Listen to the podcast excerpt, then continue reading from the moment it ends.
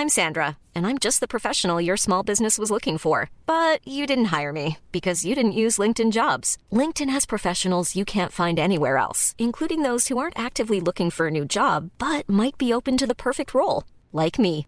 In a given month, over 70% of LinkedIn users don't visit other leading job sites. So if you're not looking on LinkedIn, you'll miss out on great candidates like Sandra. Start hiring professionals like a professional. Post your free job on linkedin.com/people today. Épisode 10. Il va y avoir du sport. Ah, le sujet fatidique, le Qatar et le sport. Et surtout, bien sûr, le Qatar et la Coupe du Monde. À la base, je m'étais promise de pas en parler parce que c'est peut-être la première chose à laquelle tu penses quand tu évoques le Qatar. Ça et le PSG. Et clairement, c'est pas les articles qui manquent euh, sur le sujet. Mais en fait, ce qui m'intéresse, c'est pas d'entrer dans le débat euh, pour ou contre la Coupe du Monde, mais voir un peu comment le Qatar met en avant ses atouts, et il en a, pour se sentir légitime à l'organisation d'un tel événement. Déjà, ils ont de l'argent, donc ça veut dire beaucoup de moyens pour construire des installations au top niveau, que ce soit les stades, les salles de presse, les centres d'entraînement.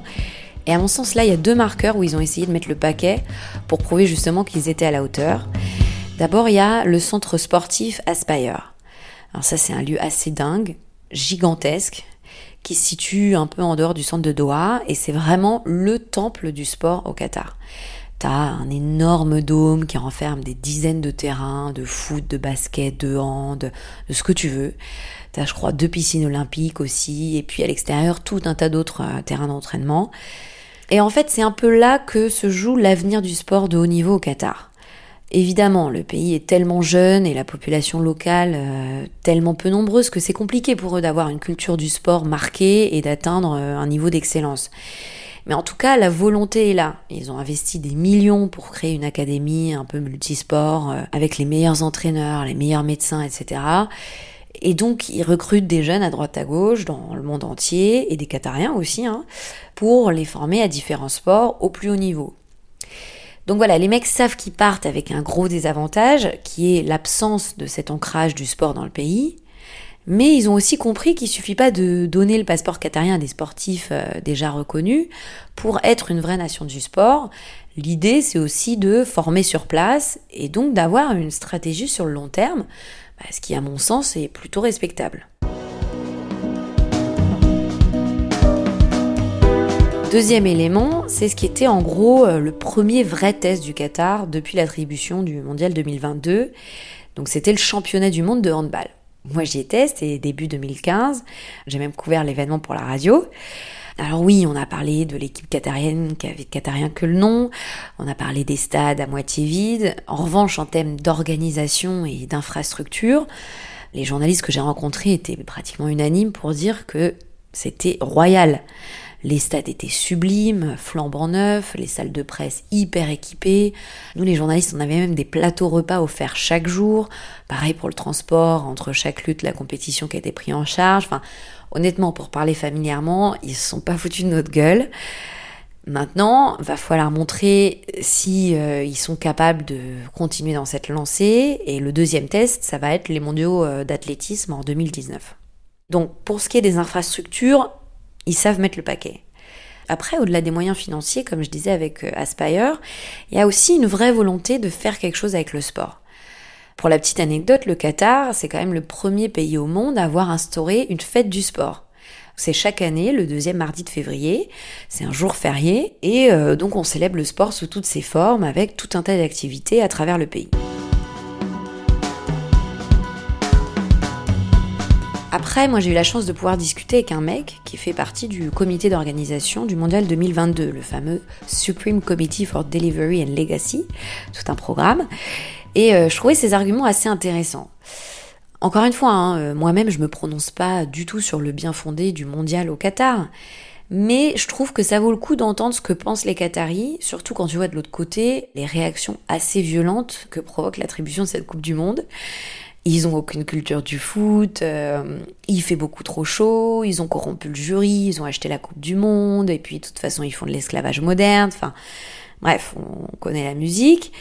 Encore une fois, je dis pas que c'est faux, mais on peut aussi avoir la curiosité de savoir comment cette Coupe du Monde est perçue par ceux qui euh, vont l'organiser et ce que ça représente pour eux aussi, les Qataris. Et donc, euh, le mec du comité suprême m'a dit plusieurs choses assez intéressantes.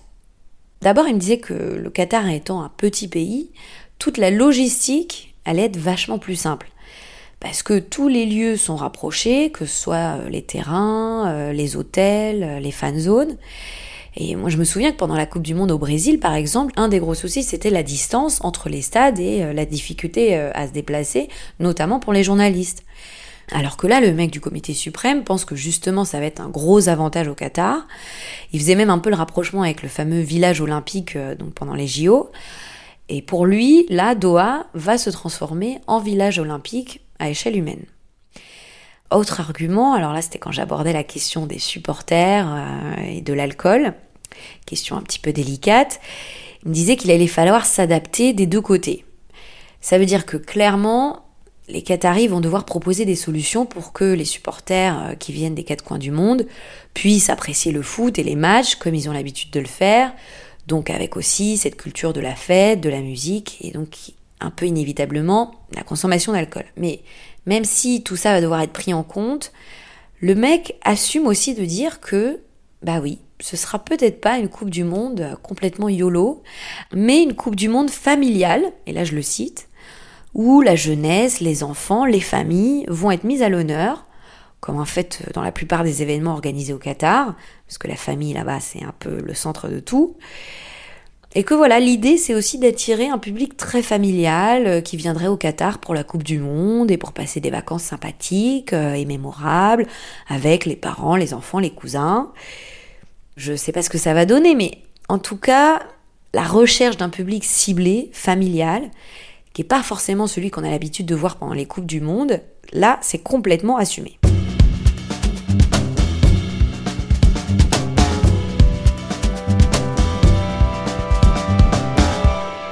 Et puis troisième chose, et ça je pense que c'est peut-être l'élément le plus marquant de son argumentaire, c'est de dire que le Moyen-Orient n'a jamais organisé de Coupe du Monde. En tout cas, la culture du foot, elle, bah, dans le monde arabe, c'est quand même quelque chose. Je pense à des pays comme la Tunisie ou l'Algérie, par exemple, euh, qui était arrivé, on se souvient, en huitième de finale euh, à la Coupe du Monde 2014, pour la première fois de son histoire.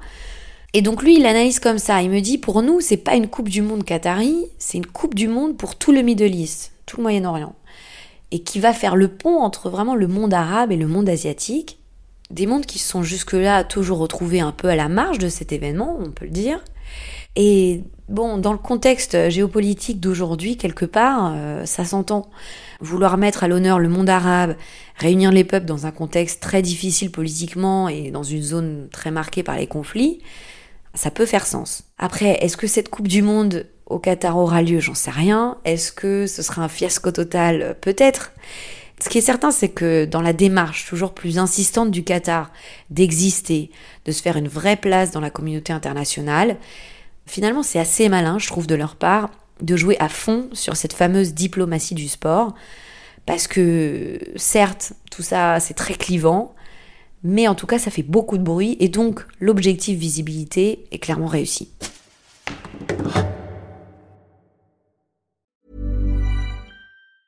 Hi, I'm Daniel, founder of Pretty Litter. Did you know cats tend to hide symptoms of sickness and pain? I learned this the hard way after losing my cat, Gingy. So I created Pretty Litter, a health monitoring litter that helps detect early signs of illness by changing colors, saving you money and potentially your cat's life. Pretty Litter is veterinarian developed, and it's the easiest way to keep tabs on your fur baby's health right at home. Go to prettylitter.com and use code ACAST for 20% off your first order and a free cat toy. Terms and conditions apply. See site for details.